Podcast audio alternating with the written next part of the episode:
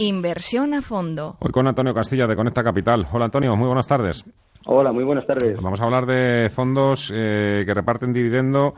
Eh, no sé si son de reparto o de acumulación, que hay que también hacer ahí una diferenciación en el caso de que sea necesario. Nos vas a hablar de dos en concreto, el JP Morgan Global Income y el DBS Top Dividend. Sí, efectivamente, vamos a ver, son dos fondos eh, de reparto de dividendo aunque también estos fondos tienen, eh, tienen la categoría de acumulación. Nosotros lo que pasa es que queremos hablar de estos dos fondos, sobre todo más que nada porque creemos que el inversor y ahorrador español es muy patrimonialista y muchas veces lo que busca son rentas, aunque con la búsqueda de esas rentas, bueno, pues el impacto fiscal en este caso, bueno, pues sea más desfavorable que si en este caso tienes un fondo más bien de acumulación. Son fondos en este caso que están dentro de categorías mixtos flexibles, donde los propios eh, equipos de gestión van variando en función de lo que ellos consideran detención de mercados y además, bueno, pues están repartiendo aproximadamente un dividendo anual del entorno del 4 al 5%. Con lo cual nosotros consideramos que esta es una de las alternativas de inversión muy interesantes que los clientes deberían de tener en consideración, sobre todo más que nada si lo queremos asemejar con lo que tanto se está hablando de la inversión, en este caso en activos, en activos inmobiliarios directos.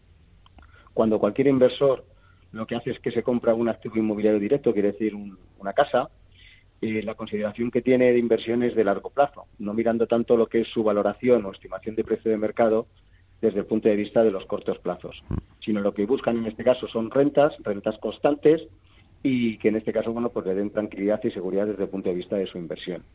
Si es verdad que los activos inmobiliarios tienen menos liquidez, que en este caso, bueno, pues cualquier fondo de estas características, aun teniendo ese pago de viviendo, bueno, pues tienen esa parte de favor que es la liquidez que te otorga en el caso de que en algún momento te haga falta tu, inversión. Comentaros también que con respecto al JP Morgan Global Income, es un fondo que puede invertir tanto en renta variable como en activos de renta fija o incluso también en activos de inversión inmobiliarios como por ejemplo son los REITs, con lo cual ahí también creemos que otorga una gran diversificación. Está más bien enfocado para clientes de un perfil medio, ¿eh?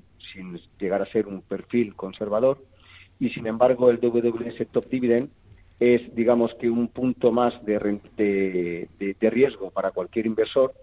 Está también muy diversificado a nivel global y, bueno, pues eh, como rentabilidad os diría que desde principios de año, por ejemplo, el JP Morgan Global Income lleva en torno del 3%. Si es verdad que en, en el final de 2018 se vieron afectados, en este caso, con todas las caídas, como el 97% de los activos eh, que, cualquier inversor podría tener en cartera. Pero vamos, consideramos que para cualquier inversor de medio y largo plazo es una alternativa muy interesante y insistimos, tienen tanto eh, reparto de dividendos como los clientes que no quieran tener esa imputación fiscal y que no le importe tanto no tener ese reparto de dividendos, también los tienes de acumulación.